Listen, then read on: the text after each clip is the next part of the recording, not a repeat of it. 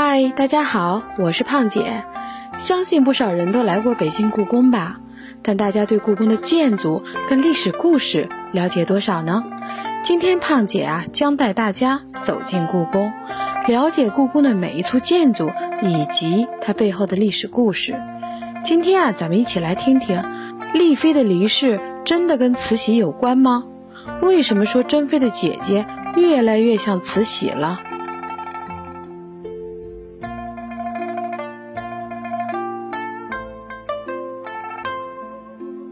通过电影《垂帘听政》，相信大家一定对电影里慈禧残酷迫害咸丰帝的另一个妃子丽妃的情节印象深刻。那么丽妃又是何许人也呢？丽妃啊，也就是后来的庄敬皇贵妃，塔塔拉氏，出身满军正红旗，祖是庆海之女。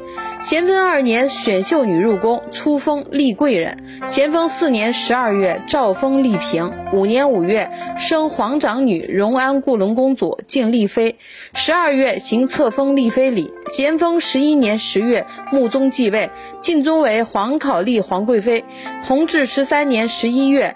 赵晋尊为立皇贵太妃。所谓的慈禧把咸丰帝宠爱的丽妃做成人质，完全是有悖于史实的。事实上，丽妃跟慈禧同一年选秀入宫，第二年五月初九，两人被送到了圆明园，又同日被封为贵人。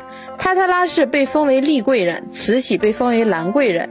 咸丰四年，塔塔拉氏因怀孕晋封为嫔。咸丰五年，丽嫔生下咸丰皇帝的皇长女荣安固隆公主，成为第一个为咸丰皇帝生儿育女的嫔妃。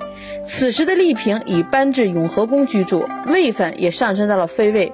一年之后，慈禧也为咸丰生下了皇子载淳，即后来的同治帝。慈禧也因此被晋封为宜妃。大公主与载淳从小一起长大，经常在一起玩耍，被誉为宫中的掌上明珠。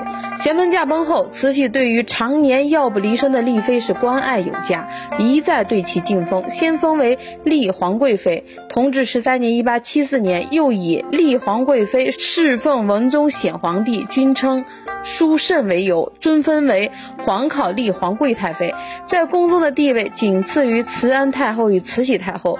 光绪十六年十一月十五日，丽妃病逝，时年五十四岁，暂于定陵妃园寝。这座妃园寝的后院呀，建有十五座宝鼎，共分三排。丽妃的宝鼎位于第一排的正中之位，处于这座园寝的最尊贵的位置。咱们下个视频就来说说。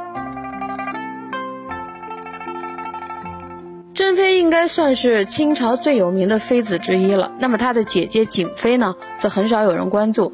今天啊，咱们就来专门说一说景妃。景妃端康皇贵妃，塔塔拉氏，原任户部右侍郎长绪之女，满洲镶红旗人。光绪十四年与妹妹珍妃同时入选，初封为景嫔，驻永和宫，而妹妹则封为珍嫔，驻景仁宫。后因慈禧太后六旬万寿，加恩德敬妃位。光绪二二十年，因珍妃忤逆太后而受株连，降为贵人。次年复升为妃。景嫔不像珍嫔那般美貌灵巧，在宫中也并未如妹妹珍嫔那般获得光绪皇帝的宠爱。在面对光绪的独宠，她却比隆裕皇后淡然得多。一方面，她深知自己无论相貌还是才气都不如妹妹珍妃；另一方面，就连慈禧的亲侄女隆裕都不得宠爱，她自己也就释然了。妹妹珍妃因干预朝政，被慈禧降为贵人。金妃同样连累被贬，她虽感到很冤枉，但也无可奈何，只能忍辱负重，老实待着，只管吃好喝好。慈禧让她干嘛，她就干嘛。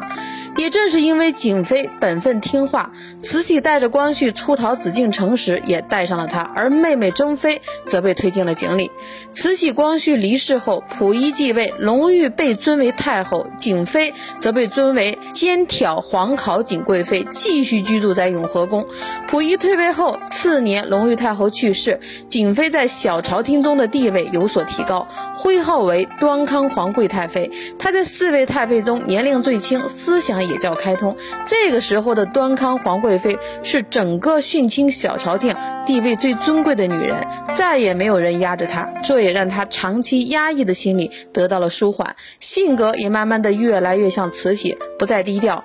溥仪的生母瓜尔佳氏曾因他的训斥而觉得受辱，吞鸦片自尽。从这件事上，足可以看出景妃有多像慈禧了。包括溥仪一婚时，也是在他的大力支持下才选婉容为皇后的。民国十三年（一九二四年九月二十四日），景妃病逝于永和宫中，时年五十一岁。